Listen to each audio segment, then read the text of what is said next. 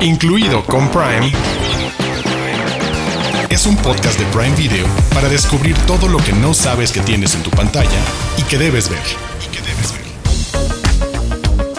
Bienvenidos y bienvenidas a un nuevo video podcast de esto que se llama Incluido con Prime. Yo soy Diana Su Hoy les traemos recomendaciones para que puedan ver el Día del Padre y una serie que tiene que ver con retos y castigos para que la pasen bien viendo cómo dos personas se parten la madre. Conmigo Arturo Aguilar para que les platique un poco más de qué títulos vamos a estar platicando. Así es, hola Diana Su, hola a todos quienes nos ven, nos escuchan. Referente a los retos, les estaremos hablando de Jalas o Terrajas, una serie, valga la redundancia, de retos para partirse la madre, protagonizada por el escorpión dorado y Facundo. También les comentaremos brevemente de una comedia francesa sobre eh, narcotraficantes colombianos de título Medellín. Y en lo referente al Día del Padre, dos mega dramas para intensear con esa festividad, porque les estaremos platicando de El Hijo y Ladrón de Bicicletas. Y para complementar esto, una lista de películas sobre padres de todo tipo que pueden rentar o comprar en la plataforma y así ya no tengan excusa de eh, pues, saber qué ver con sus papás ese día. Y recuerden que pueden ver la versión en video de este podcast en YouTube, solo buscan Prime Video MX y ya tenemos nuestra bella playlist creada que se llama Incluido con Prime y ahí pueden ver todos nuestros episodios semana con semana. Los de casa. Los de casa títulos originales y exclusivos de Prime Video. Empezamos rápidamente con el estreno de una nueva película francesa Amazon Original que se llama Medellín, que es una historia de acción y de comedia. Tenemos, vamos a seguir las vivencias de un youtuber francés que llega a Medellín seducido por la figura de Pablo Escobar y los referentes que ha visto en las series de narcotráfico, pero obviamente cuando llega pues se topa con una realidad totalmente distinta a la que estaba esperando. ¿Qué podemos decir de más de esta película? Que se estrena el 15 de junio. Apunten la fecha. Esta película que mezcla comedia acción tiene a Mike Tyson como estrella invitada y está protagonizada por Ramsey Bedia, Anuar Tubali, Brahim Bulel, Raymond Cruz, a quienes muchos pueden ubicar como Tuco Salamanca en la serie Breaking Bad, y Esinet Aponte, parte de la serie SWAT. Ahí, para quienes quieran un poco de acción, Así es, 15 de junio, Medellín en Prime Video. Y tenemos otro estreno que este llega eh, a partir del 16 de junio. Van a estar saliendo dos episodios nuevos cada semana. Y es el gran estreno del que hablamos al principio de este video podcast, Jalas o te rajas, una serie de comedia con castigos, con pruebas, con retos, en donde vamos a ver cómo se enfrentan dos leyendas del entretenimiento y pues básicamente para demostrar quién es el más chingón. Son 10 retos los que vamos a ver. A mí me llamaron la atención porque son muy creativos, tienen que ver con acrobacias de circo, tienen que ver con meterse a donde hay hielo, vamos a viajar por varios estados de México. Entonces, sí hay como esta parte curiosa de seguir a estas personalidades Escorpión Dorado y Facundo, que sabemos que tienen una rivalidad desde hace mucho, pues los vamos a ver demostrar quién se queda con el trono. Pero hay otros elementos que también conforman a esta, a esta serie que son interesantes. Uno de ellos es que el dinero que se va a ir juntando se va a donar al final a una, a una causa benéfica, a una fundación. Y además, quienes les ponen estos retos a estos protagonistas son personas a las que ellos han chingado hace muchos años y ahora se quieren vengar para que queden mal. Entonces todo esto hace que tengamos esta serie llena de risa y de momentos atrevidos y de retos creativos de ver, uy, ahora qué sigue. Mira, nada más para que sepan, quienes lanzan esos retos, quienes quieren un poco de venganza, ahí vamos a ver a Roberto Palazuelos, a Franco Escamilla, al Piojo Herrera, a Lolita Cortés, a Cuno, Lorena Herrera, Alejandra Guzmán, solo por mencionar algunos. Me parece, por un lado, el formato corto, 30 minutos, bastante entretenido y como dices, muy creativo, cuáles son las pruebas que tienen que enfrentar.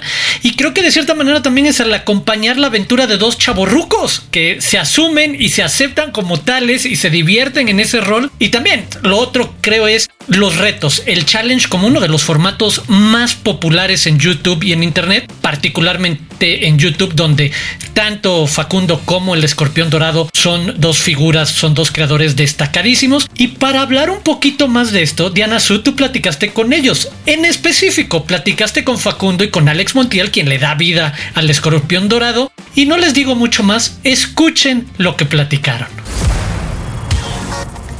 Close Up. El invitado de la semana.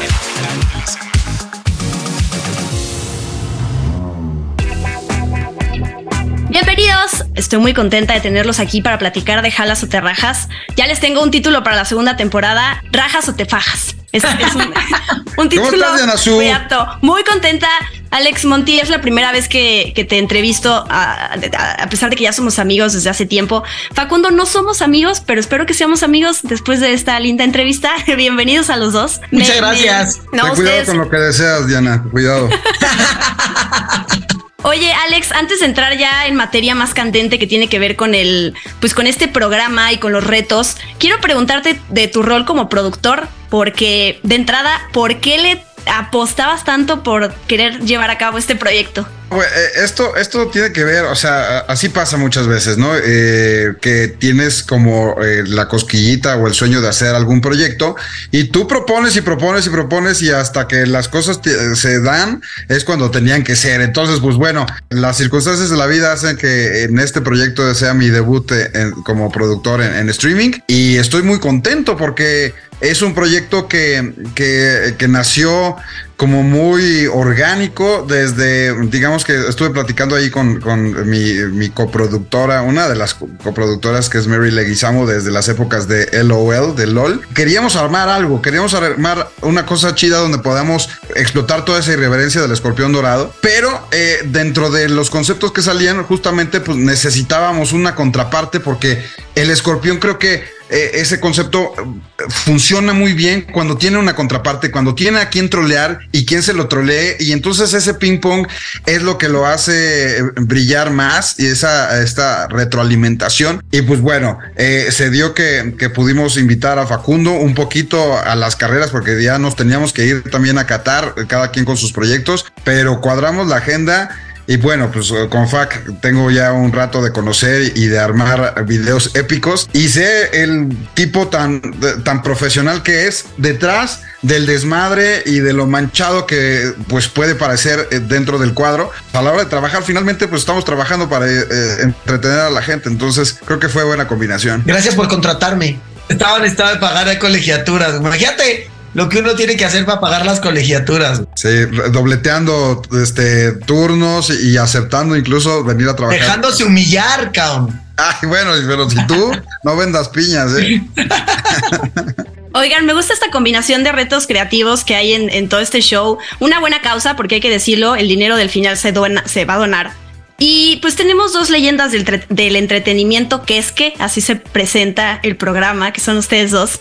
Y pues, ¿cómo fue pasar de rivales a compartir al final de cuentas el mismo dolor? Porque los dos se ponen a prueba en estos retos y los dos tienen que estar en el lado bueno de pues o salimos adelante juntos o este show no sale. Es verdad, yo, yo siempre he tenido el lema de que uno cicatriza pero que el rating perdurará por siempre. Entonces, cuando venían esas cosas, como que entre nosotros, pues tenemos como la consigna de, güey, no seamos tan manchados entre nosotros, pero a la hora de estar grabando, se te olvida eso, la neta. O sea, si es como, no me des tan duro, pero pues ya que estás grabando, sabes que si no lo haces, nadie se va a divertir. Y entonces, pues terminas sabiendo que, bueno, carnal, pues somos tú y yo contra el rating. Y, a final de cuentas, pues ya entras en la dinámica de pues todo se vale y, hagamos las cosas divertidas. Ya después yo me acuerdo que terminaban los llamados y era, ay, güey, terminamos vivos. Pero nomás estaba pensando en, ya quiero que pase mañana tal parte. O sea, había cosas de los llamados que decía, ya quiero que pase este momento y ya voy a estar tranquilo. Pero en cuanto estabas tranquilo porque había pasado ese momento, ya en, tu cabeza ya estaba el, ok, pero ahora falta lo de los bichos o la siguiente prueba que íbamos a hacer. Entonces, la neta, sí era así lo que tú dices, era entre uno contra otro, pero pues al final terminábamos siendo equipo para que sucedieran las cosas, pero ya a la hora de estarlo haciendo, si era de que se rían de mí a que se rían de ti, pues órale, güey, vas tú contra el mundo y ya después yo veo cómo te vas a desquitar conmigo. Sí, finalmente eran retos, era competencia, ¿no? Y bueno, a ver, Facundo es muy competitivo y yo pues no vendo piñas y más con el escorpión que nunca se debe de equivocar y nunca debe ser este... Ajá, además, güey. Tener el ego ni tantito abajo de, de quien sea entonces tenía que darle con todo, pero no sé si lo notabas, y tú lo vas a ver, Diana, eh, que conforme van pasando los retos, eh, eh, como que nos apapachábamos entre nosotros, como que ya, o sea, pasaban las cosas y este, y se volvían ahí como momentos de compañerismo también, porque finalmente el, lo que hubiéramos sufrido uno o el otro, el cansancio del uno o el otro, era parejo, entonces sabíamos que estábamos construyendo para entretener, ¿no? Sí, porque además no es que el tipo de retos fueran como, bueno, a ver quién hace reír al otro. No, aquí es como, o sea, se volvieron hasta cirqueros en algún momento. Hay acrobacias ahí de, de fuerza, de abdomen, de six pack para lograrlo, porque si no, si no, no salía adelante. Oigan, cada reto fue diseñado, como lo dicen en el show, por estas personas de su pasado que se quieren vengar de todas las cosas manchadas que les han hecho y eso, eso, esa me dio muchísima risa todo eso. Se me hizo como muy creativo. Entre nosotros podríamos volvernos amigos porque había un enemigo en común más poderoso todavía que lo que podía ser nuestra enemistad o nuestras ganas de, ganarle al otro. Había un enemigo más fuerte que teníamos que unirnos para, pues, para ir contra ellos. Y la neta es que los enemigos que trajeron estaban muy cagados. O sea, si era gente que, que tenía que ver con el pasado o del escorpión o mío y estaba muy justificado que nos quisieran ver humillados, torturados y destruidos. Fue catártico. Y cuando le dijimos a las personas en cuestión, oye, ¿se trata de hacer sufrir al escorpión o a Facundo? Dijeron, sí. sí. muchos de ellos pagaron para esto. Oye, este, yo ya me tengo que ir, pero te dejo a Facundo, ¿ok? ¿Cómo, güey? No, pero tengo que ir. Ya sabes. No te preocupes. Tengo que estar rápido. Gracias, gracias por haber estado aquí. Facundo, tú me puedes platicar un poquito como yo sé, yo también ya estaba contando así los minutos para quedarme contigo nada más. El detrás de cámaras de estos retos, porque pues hay cosas que se preparan con tiempo, se organizan guionadas, pero también de todas esas cosas que ustedes les, en su momento se entraron y que dijeron, fuck, ¿cómo voy a sacar esto adelante? ¿Qué me puedes decir? Yo la neta es que hay muchísimas cosas que antes de hacer el programa no le dije a la producción que odiaba, pero creo que con todas me las encontré ahí. O sea, la parte está del hielo, este, de meterse al hielo es de las cosas que yo más odio. Entonces, cuando supe que era eso, yo como, ok. Y ya nomás estoy pensando, chale, ¿cómo le voy a hacer? Porque yo de verdad tengo fobia. Ay, pobrecito, va a llorar. Si de por sí la tiene chiquita, imagínate cómo se le hizo con los hielos. Se hizo así como este, pezuña de camello. Cada quien sus traumas, ¿no? En ese programa. ¿Qué pasa, Diana ¿Cómo estás? ¿Qué tranza, escorpión? Bienvenido. Hace mucho que no te veía sobrio. Hace mucho. Sobria. sobria. Oye, qué gusto que nos hayas acompañado, la verdad. No, no, no, el gusto es para Facundo. No te creas, ¿eh? Imagínate, después de, después de tantos días de estar juntos, de, de que se me cayera la imagen de este semidios a un este a un simple mortal venido a más con el ego en el cielo sí terminé dándome cuenta de que... Te, diste un taco de ojo. Te diste un taco de ojo y fue lo mejor que te pudo haber pasado. Eh, eh, sí, sí, la de Anazú te pregunta sobre las cosas que sufriste, pero no le dices de todos los placeres que tuviste, o sea, como verme en mi paquete tan cercano, como este, ver a, te besaste con Lorena Herrera, no te hagas, te vi. Es verdad, sí, güey. hicimos cosas bonitas, la verdad. Pero ponle, yo creo que de las cosas que más odié, además de tener que soportar este las excentricidades del escorpión dorado, yo creo que fue las cosas de comer chile o, así como esas, esas torturas que no son actuables y que la única forma de que sucedan es haciéndolo real. Y la neta es que terminamos haciendo todo real. O sea, sí nos dimos cuenta que la única forma de que se transmitiera el dolor o la estupidez era vivirlos a fondo. Entonces, como el escorpión también, o sea, ese güey se las da acá de muy semidios. Pero Sí, no le- a la mera no le teme a hora nada. Se, se vio bastante humano el güey, ¿eh? Yo dije, no mames, ¿y tus superpoderes dónde quedaron? Ah, estaba, era actuación nada más. ese- era, era- no eran lágrimas, me estaban sudando los ojos, por eso.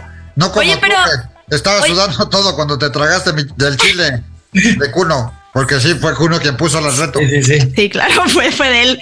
Oye, Escorpión, ¿no? Sí, yo sé que tú tienes alguna fobia, algún miedo, algo que nos puedas compartir y que públicamente no quisiste decir porque justo eres este semidios. A los pelones. a los Sí, A los soy- pelones. Soy, este, soy, tengo fobia a los pendejos porque son un chingo. Este, tenía uno enfrente. Pero, a ver, pasaba que estabas ahí y obviamente pues estabas echando desmadre y todo eso. Y sí, las condiciones del hielo estaban cabronas porque no solamente era la alberca eh, con agua fría, sino con hielo, sino en una pinche caverna acá con estalactitas, estalagmitas a las 10 de la noche. Entonces, eh, era eh, reto sobre reto. la parte de, aventarse también en la plataforma de 10 metros, güey. Pues, este güey haciendo trapa, adelantando. No sé, ustedes van a ver muchas cosas que finalmente lo- vamos a ir compitiendo eh, programa tras programa. Son dos, dos retos cada programa. eh, son seis episodios. Y pues los que llegara a ganar, si es que llegara a ganar Facundo, fue por trampa, güey. Fue porque yo le di chance. Más espérate, Diana. Era hacer el reto, más después el castigo de si perdías el reto. Entonces no solo tenías que hacer el reto, sino que lo tenías que hacer bien, rápido y correcto, porque si no, venía la tortura de haber perdido. Y la neta es que sí estaban bien manchadas las, los castigos del final. Entonces lo único que querías era salvarte del castigo y ya infringirle dolor o humillación a tu rival, en este caso el escorpión. El único, era nuestro premio de consolación. Oigan, pero ya que pasaron estos retos, ya que entendieron que la venganza no es buena, ¿creen ustedes que son un poquito menos manchados después de esto o van a ser todavía más culeros y más ojetes con la gente de allá afuera? ¿Quién dijo que la venganza no es buena, Diana? No, o sea, no has vivido, güey. O sea, te vamos a dar unos consejos. Yo disfrutaba, cabrón, hacerlo sufrir ese pendejo. Si sacaste tus traumas, ¿va?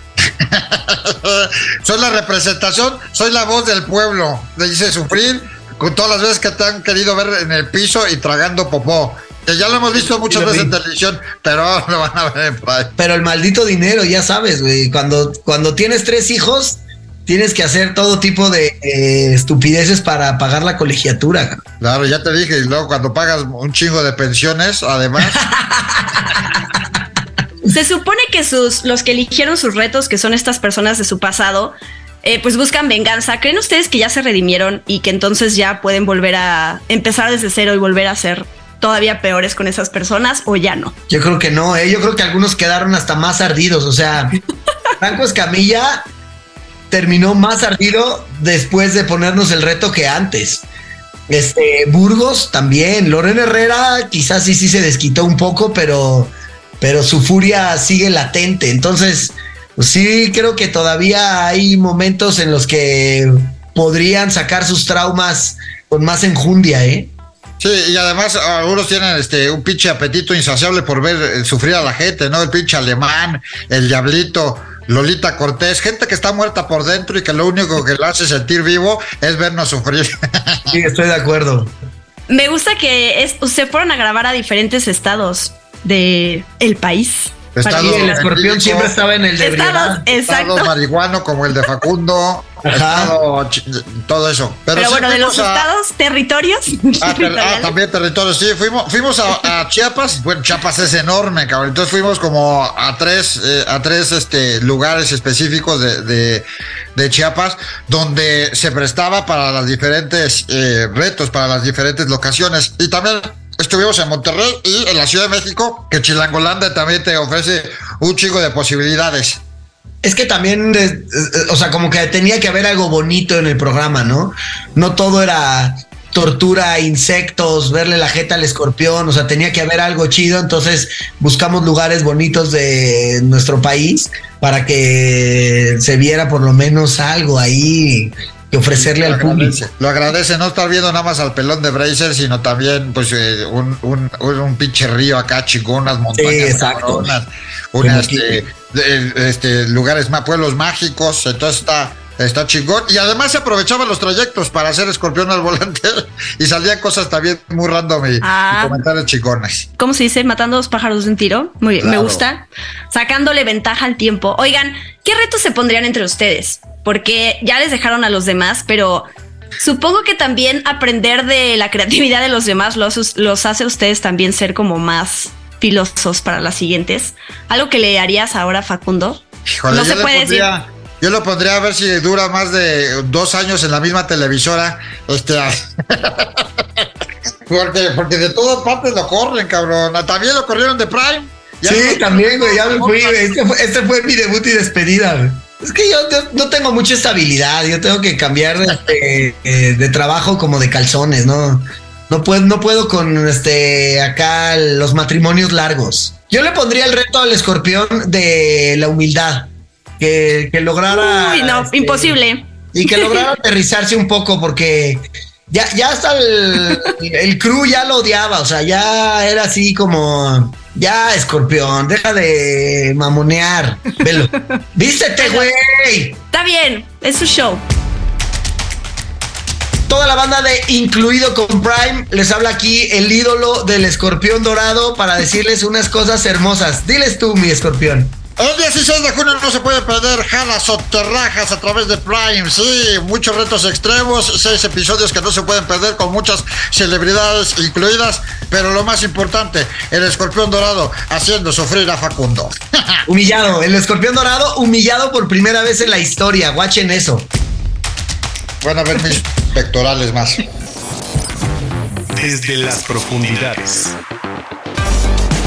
Joyas de Prime Video.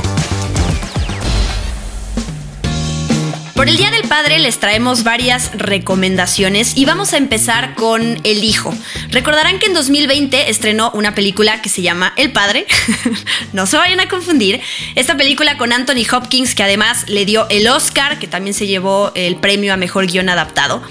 Por si no saben, esa película está basada en una obra de teatro escrita por Florian Seller, que él dirigió esta adaptación al cine. Y él tiene otra obra de teatro que se llama El Hijo que es de la que vamos a hablar ahorita, que tiene un súper elenco. eh, estrenó en 2022 y que ya está disponible en el catálogo de Prime Video, por eso se las estamos trayendo a la mesa. Hugh Jackman, Laura Dern, Vanessa Kirby, Zen McGrath y Hugh Quarshie son los protagonistas de esta película. Y también Anthony Hopkins tiene un papel, pero no se enreden, no tiene nada que ver con la película del padre, la anterior no tiene nada que ver con que crossovers y esas cosas, simple y sencillamente pues decidieron usar al mismo actor, pero aquí nos enfocamos en una historia súper fuerte entre un papá y su hijo. Arturo, tú platica más de, de qué se trata esta historia. La vida de Peter, interpretado por Hugh Jackman, va todo muy bien con su nueva pareja Emma eh, y tienen un bebé recién nacido y todo va a cambiar una vez que su ex esposa Kate aparece con su hijo adolescente Nicholas, un chavo de 17 años bastante problemático con el que es difícil comunicarse, es distante, es agresivo, acaba de abandonar la escuela y esa es la premisa sobre la que de nuevo Florian Seller, que me parece un dramaturgo, director, escritor fascinante, se va a meter otro retrato sobre salud mental, porque si bien en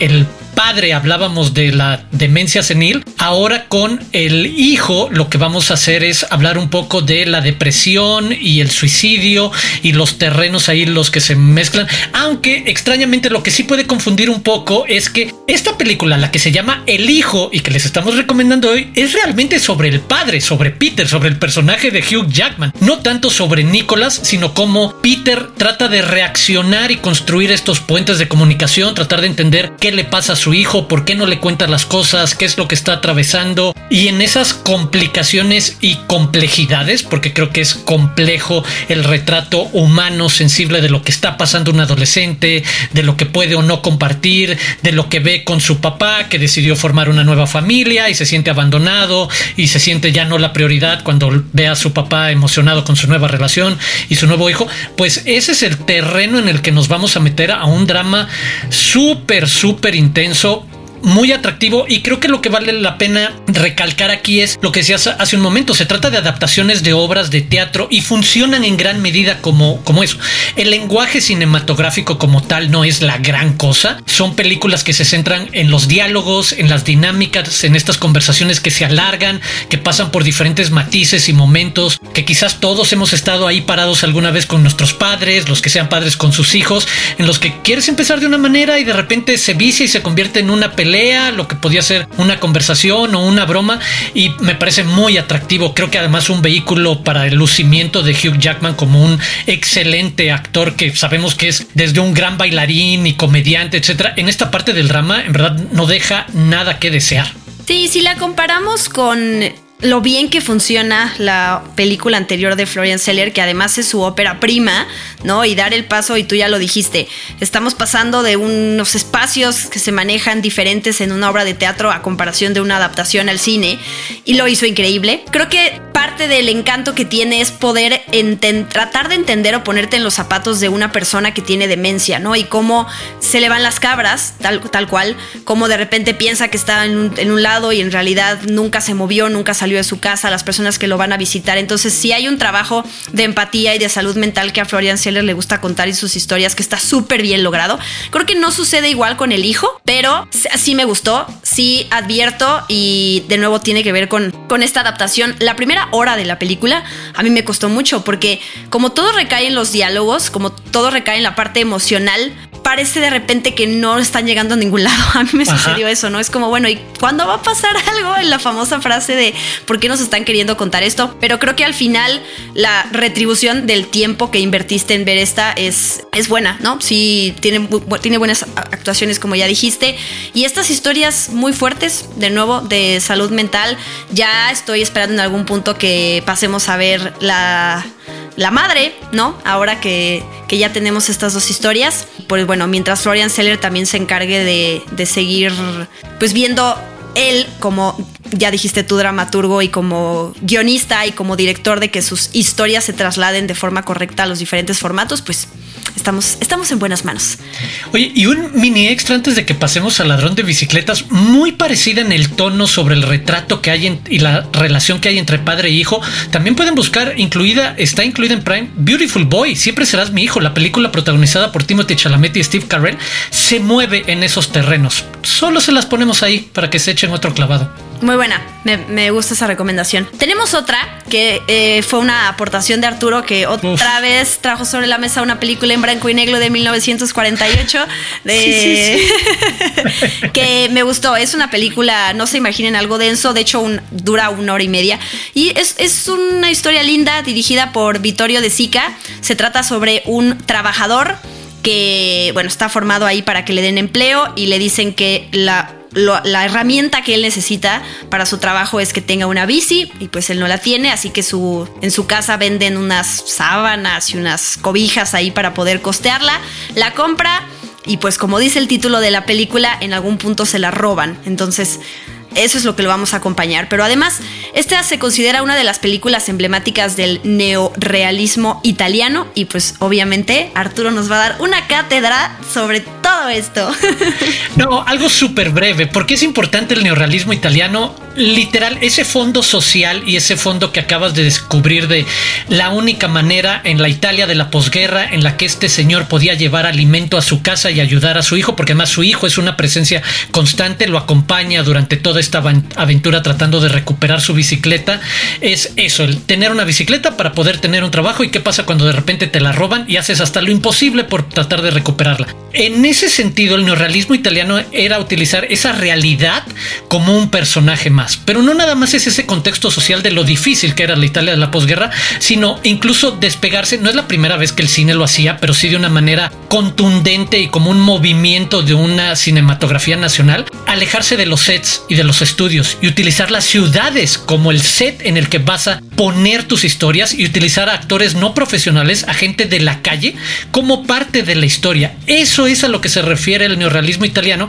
y este sí es una de esas grandes joyas, súper emotivas, porque si te pones en los zapatos del pobre papá que por fin consigue trabajo cuando hay decenas de personas en la fila diciendo yo, yo puedo tener el trabajo si yo tengo bicicleta y, y de repente cuando ves que hay una pequeña salida a sus circunstancias, a su situación tan difícil, le roban la bicicleta. Y ahí vas a la aventura de tratar de recuperarla, acompañado todo el tiempo por esa mirada entre infantil, eh, pero también muy cruda y directa del hijo, viendo a su papá hacer de todo, siendo humillado, eh, tratando de robársela a alguien más, pasar por el dilema moral de ¿Sería yo capaz de robarle a otra persona la bicicleta y ponerlo en la situación que estoy yo? Con tal de en una de esas rescatar mi situación y ayudar a, mi familia, a mi hija. Todo eso se mezcla en verdad en una película súper bonita, súper sensible. Eh, me gustan mucho estos clásicos que llegan a los 90 minutos y saben desarrollar, armar muchas cosas y llegar a una salida y tomarte de la mano y mostrarte muchísimas cosas. Y eso para quienes estén interesados en descubrir un poco de cine clásico, creo que Ladrón de Bicicletas es una gran puerta de entrada a uno de los movimientos súper importantes que luego la famosa nueva ola francesa haría lo mismo, ubicando sus historias en la calle, en Francia, en París particularmente, pero sí, en Italia, en ese momento de la posguerra sobre todo, ese contexto y esas ciudades como un personaje más lo hacen algo increíble, además en blanco y negro siempre se ve bonito, aunque sea bien triste la historia. Sí, pero además digerible, o sea, creo que luego estas palabras De neorealismo y posguerra y pensamos que vamos a ver algo experimental súper denso que no vamos a entender. Y la verdad es que no es una historia linda, triste, como dices. Y creo que también lo importante es en qué contexto le roban la bicicleta mientras él está trabajando. Ni siquiera es que la dejó mal amarrada, fue su culpa. Eh, estaba caminando por unos barrios que no eran los mejores. Y no, él está pegando unos postres de repente en la calle y de repente voltea y ya no está su bici. Entonces sí, creo que es eso es que bajón. Eso también te da como el, la parte humana, ¿no? Y justo real de, de, esta película junto con los actores que no son actores, bueno, los intérpretes de estos personajes. Y a todo lo que llegaría un padre por ayudar a su familia, por además proteger también la visión que tiene su hijo de él tener al hijo como testigo constante, creo que de nuevo, hasta los que no somos papás nos podemos poner ahí el de, claro que harías lo que fuera para que no te viera en esa situación, para protegerlo, para... Es bien bonito ese retrato. Platicamos entonces ahorita de El Hijo y de Ladrón de Bicicletas y les traemos otras recomendaciones, películas que pueden rentar o comprar en la plataforma de Prime Video para que tengan más recomendaciones y además de diferentes géneros. El Gran Pez, El Padre, es la que, de la que veníamos platicando hace rato, El Padrino, Yo Soy Sam, El Resplandor, Parásitos, Matar a un ruiseñor, En Busca de la Felicidad, Sintonía de Amor y La Guerra de los Mundos. Papás para todos los gustos. Incluido con Prime, es un podcast de Prime Video. Y les tenemos una nueva sección, películas cumpleañeras. Ahora, 10 películas que estrenaron en una semana como esta de hace algunos años. Diana Su, ayúdame. Y villano favorito 3 cumple 6 años. Jurassic World, Mundo Jurásico, 8 años. Cómo entrenar a tu dragón 2, 9 años. Superman, el hombre de acero, 10 años. Rocky Balboa, 16 años. El descanso de Holiday cumple 16 años. Gremlins 2, la nueva generación, cumple 33 años de haberse estrenado. Indiana Jones en busca del arca perdida, clásico, cumple 42 años, casi tiene mi edad, es más joven que yo. Rocky 2 cumple 44 años y Psicosis, el clásico de Alfred Hitchcock, cumple 61 años. Y todas las pueden ver en Prime Video, algunas están incluidas en la suscripción y otras para rentar o comprar. Prime News. Noticias calientitas de Prime Video. Ya está disponible el tráiler de la segunda temporada de Good Omens, serie que se ha convertido en una favorita de muchos, protagonizada por Michael Sheen, David Tennant y John Hamm. Si están impacientes por verla, el estreno será el 28 de julio. Mientras, asómense a nuestro canal de YouTube de Prime Video MX. Prime News. Durante la 38 edición del Festival Internacional de Cine de Guadalajara, se presentaron los primeros dos episodios de la nueva serie Amazon Original, Libre de Reír, en la que Sofía Niño de Rivera imparte talleres de stand-up comedy mientras se cuentan las historias de tres poblaciones diferentes dentro de una cárcel en la Ciudad de México. Hombres, mujeres y LGBTTIQ, quienes son desafiados a convertir sus historias personales en una rutina de stand-up. El estreno será el próximo 21 de julio y pronto les hablaremos más de este título. Incluido con Prime, es un podcast de Prime llegado al final de este video podcast. Gracias por escucharnos o por vernos. Los invitamos a que se suscriban principalmente a este podcast a través del canal de YouTube de Prime Video MX para ver cada semana nuestros episodios. Muchas gracias, Arturo Aguilar. Muchas gracias, Diana Sui. Muchas gracias a quienes nos ven, nos escuchan. Yo soy Arturo Aguilar. Me pueden seguir en arroba Aguilar Arturo en Twitter e Instagram. Y los invito a suscribirse en Amazon Music o en cualquier plataforma de podcasting que utilicen si lo que quieren es escuchar este podcast. A mí me encuentran en redes sociales como arroba guion bajo Diana Los invitamos también a que sigan a Prime Video en sus diferentes redes sociales para que no se pierdan los anuncios y estrenos y cosas que se dicen por ahí. Arroba Prime Video MX. Hasta la próxima semana. Bye.